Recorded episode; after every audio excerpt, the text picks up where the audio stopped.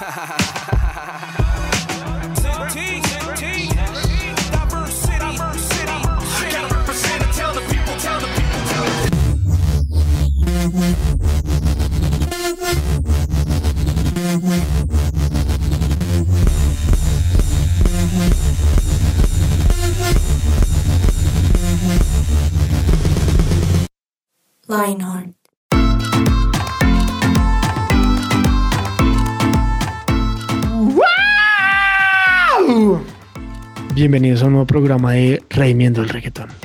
Qué alegría verlos, qué alegría escucharlos, qué alegría que nos acompañen una vez más en este episodio hablando de reggaetón, de reggaetón hasta abajo, impresionante de reggaetón, que nos cambia de reggaetón, que nos lleva a Dios de reggaetón, ritmos, letras, artistas, hemos tenido de todo en este programa de entrevistas, hemos tenido de todo y hoy venimos con más cosas en esto que es redimiendo el reggaetón. Hoy, de hecho, vamos a hablar de uno de los temas más polémicos y controversiales que envuelven el, el reggaetón.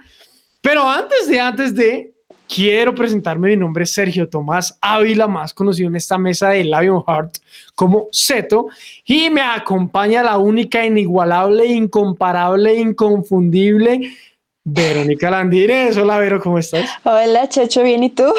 Bien, ¿estás feliz? Muy feliz. ¿Emocionada? Sí. ¿Contenta? Sí, nerviosa por este tema, no mentira. no quiero que me maten, no quiero que me ataquen. Vamos a hablar candela, ¿no? Candela. Candela, nos dejaron este tema porque saben que somos los más valientes. Claro. Los, compañeros de mesa. Coraje. Los, compañeros de mesa que no quisieron hablar de este tema. Bu, bu, hazles bu, pero hazles bu. Pero muy bien, muy bien. Aquí estamos para redimir el reggaetón, para cambiar cosas, para cambiar paradigmas, para poder hablar temas que quizá ustedes en el colegio quieren escuchar o con sus compañeros y que nadie se atreve a hablarles. Así que aquí estamos para hablarles de reggaetón. Y nuestro artista del día de hoy, yo sé que muchos lo deben conocer. A mí me gusta este artista, la verdad. Lo sé, lo sé, lo dije. Me gusta un artista de reggaetón, pero porque tiene algo especial. Y en el top 3 nos vamos a dar cuenta de qué eso especial tiene que a mí hace que me guste. Este artista es Madiel Lara. Madiel Lara on the beat. ¿Tú conoces a Madiel Lara? Yo sí, lo he escuchado, pero me gusta su música, pero no lo conozco muy bien, pero me parece súper chévere. Es interesante, ¿cierto? Es interesante la música, lo que él hace. El problema es, y es algo de lo que hemos estado viniendo hablando en nuestros episodios, acerca del ritmo del reggaetón, es que lleva, de hecho creo que tú ya me lo has mencionado por allá en el episodio 3, algo de la nalguita bailadora. Sí. Que uno escucha el ritmo y a uno le dan ganas de bailar. De bailar, ajá. De tin, tin, tin, tin, tin, tin, tin. Total. Pues es que este ritmo, este tum, catum, catum, ha llevado a, la, no sé si llamarlo evolución del baile. No sé si, si podría llamarlo evolución del baile. Yo creo que sí. ¿Sí, evolución de baile? O como... Bueno, sí, o sea, como ha llevado a las pues siempre ha sido ese mismo baile, pero se ha llamado diferentes cosas y lo han hecho de diferentes formas, pero en conclusión casi siempre es lo mismo. Qué interesante, qué interesante postura. El caso es que hoy en día se llama el famoso, famosísimo perreo. el perreo. Y el tema es que hay una, hay, una discusión o hay una pregunta en el ambiente acerca de el papel de la mujer en este baile o en este tipo de bailes de los que hablaba Vero, porque puede que no sea un solo baile el que ponga el papel de la mujer en juego. Y es, ¿será que la mujer o el, ¿cómo se dice? La imagen de la mujer se ha visto afectada de una o de otra manera por, primero, el ritmo del reggaetón y segundo, quizá las letras del reggaetón de hoy en día. Interesante.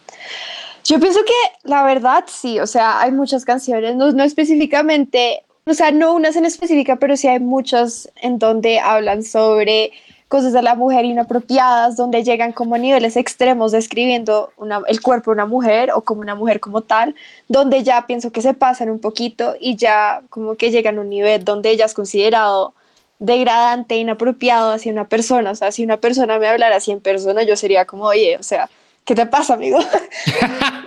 o sea, pero entonces yo sí pienso que esto, pues, o sea, canciones así, donde la gente empieza a cantar sin darse cuenta de lo que está cantando, empiezan a decir cosas horribles de la mujer y cosas que no deberían ser dichas nunca.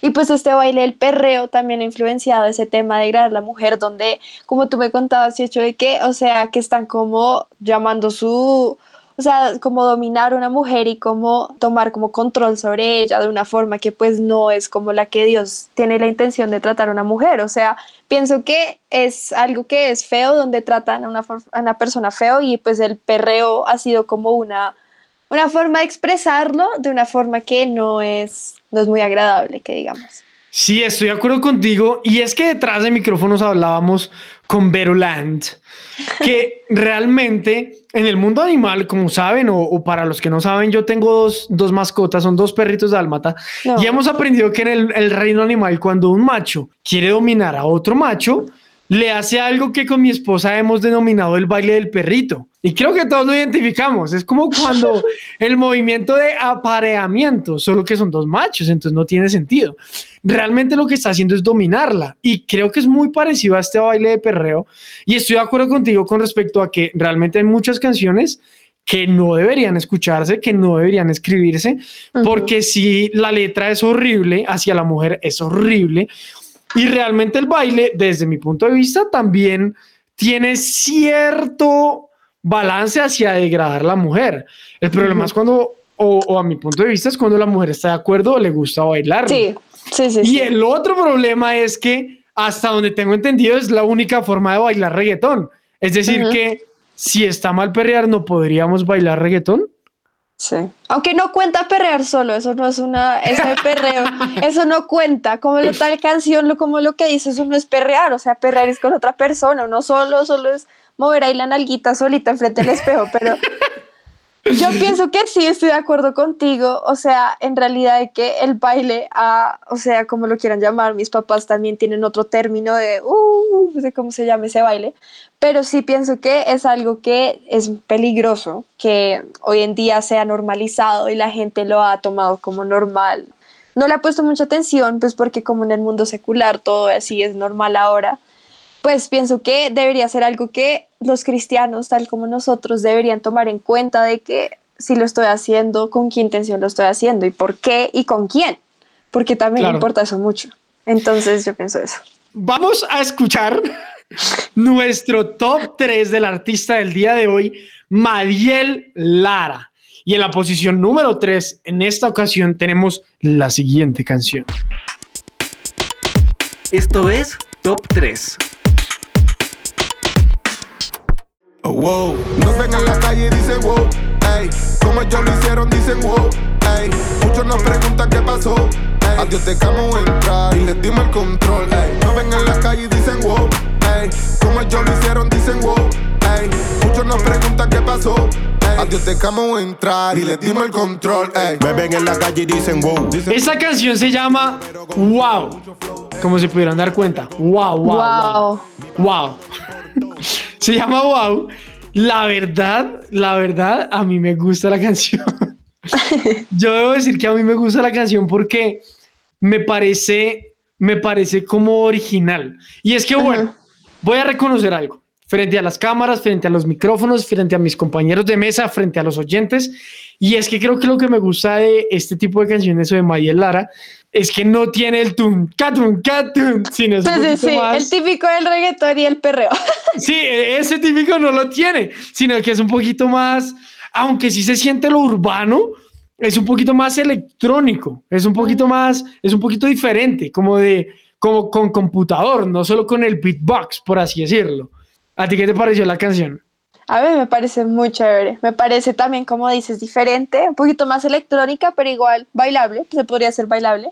E igual me parece súper chévere, el mensaje es súper chévere y no sé, el artista me gustó un montón.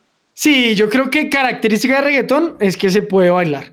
Sea como sea, se va a poder bailar y seguimos tocando el tema de bailar reggaetón. Muy bien, como número dos, o en nuestra posición número dos, tenemos esta canción todos seguimos coronando. Coronando, yeah, yeah, yeah, yeah. Nosotros vamos por el mundo ganando.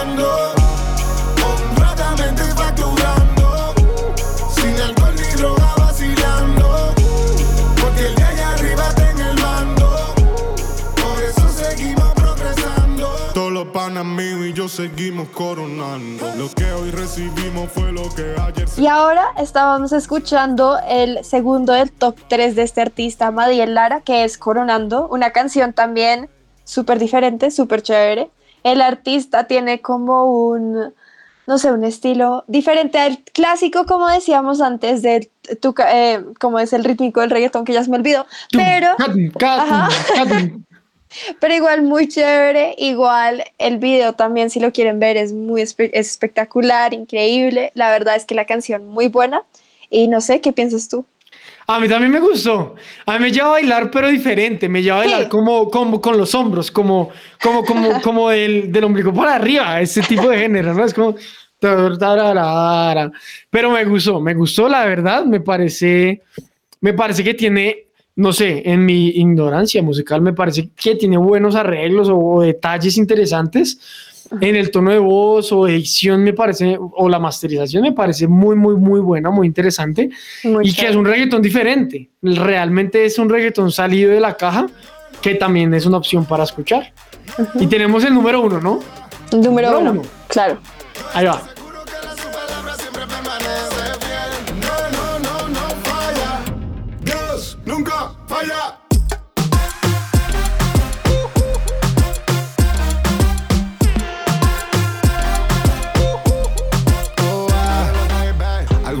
Veces yo me quejo porque no tengo lo que anhelo.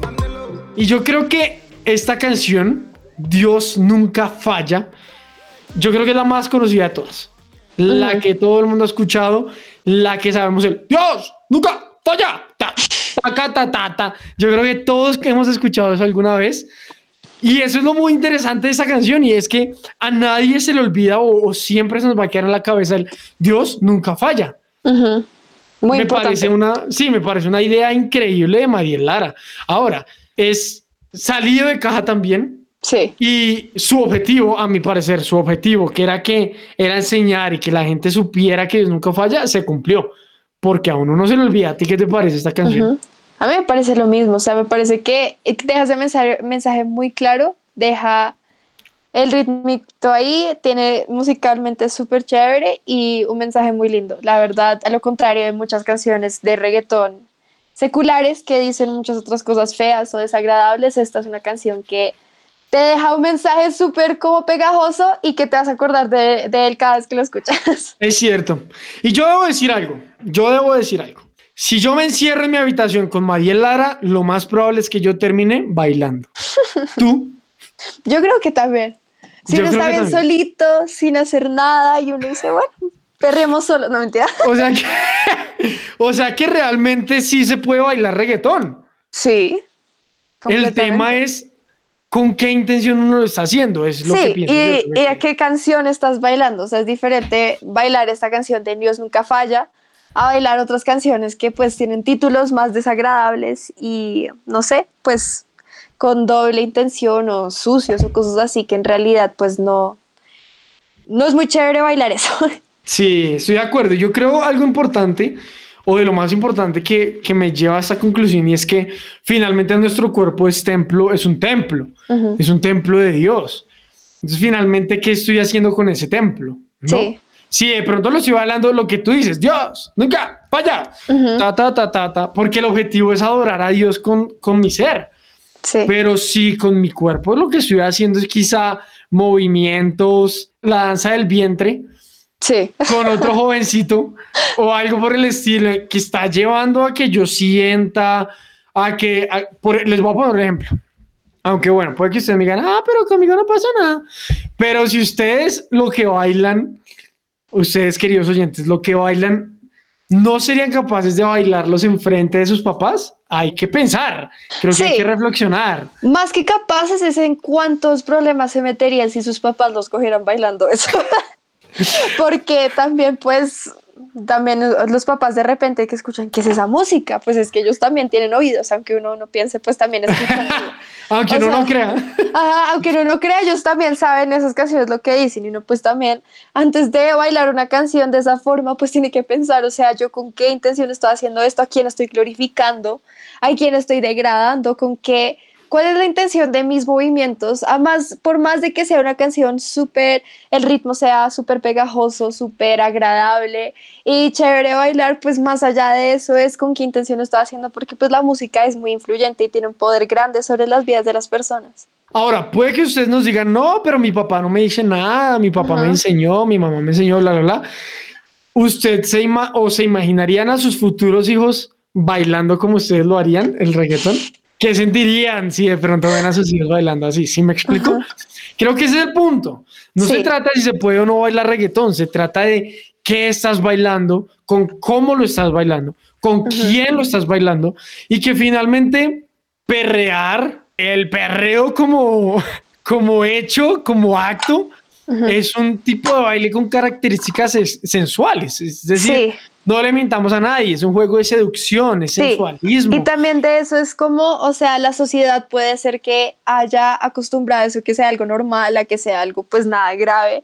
Pero más allá de eso, pues nosotros como cristianos deberíamos ponerle más pensamiento en eso y no conformarnos a ser como el resto, sino en realidad pensar, o sea, con mucha conciencia lo que uno está haciendo y con como qué intención lo estás haciendo, como hemos dicho antes. De acuerdo, es como, por ejemplo, en México comen mucho picante y se acostumbraron a comer picante, pero eso no hace que el picante deje de ser picante. El picante sigue siendo igual de picante, aunque la gente coma picante a montones, pero el picante sigue siendo picante, sigue siendo igual de peligroso.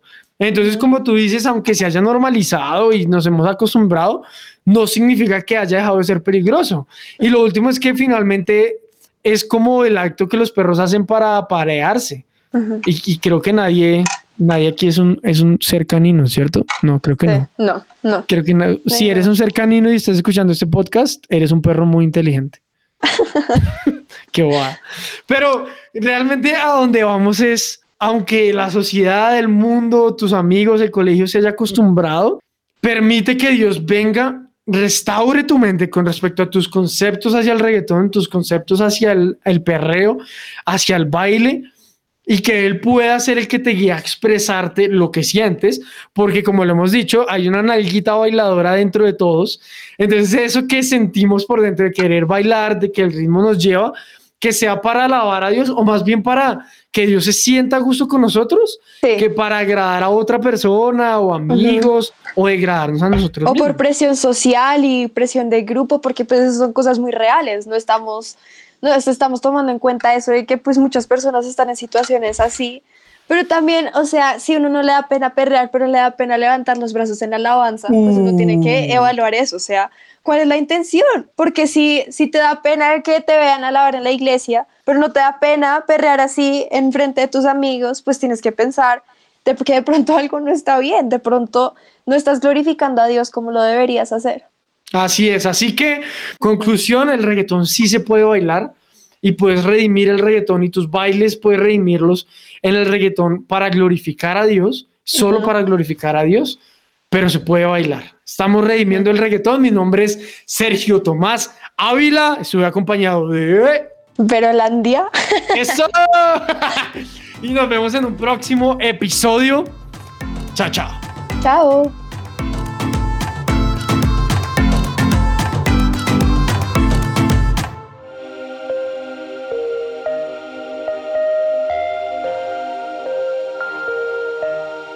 Vemos una generación que unida es un ejército devastador e incansable. Un ejército que lucha sus batallas con ojos cerrados. Vemos una generación que al salir el sol ellos salen con él. Su motivo, expandir su nombre. No descansarán hasta que cada corazón viva por Jesús.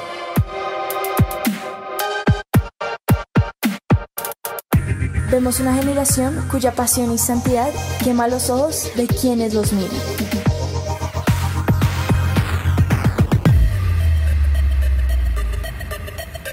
Vemos un ejército que no le teme a la muerte, porque saben que sus vidas están en la mano de Dios.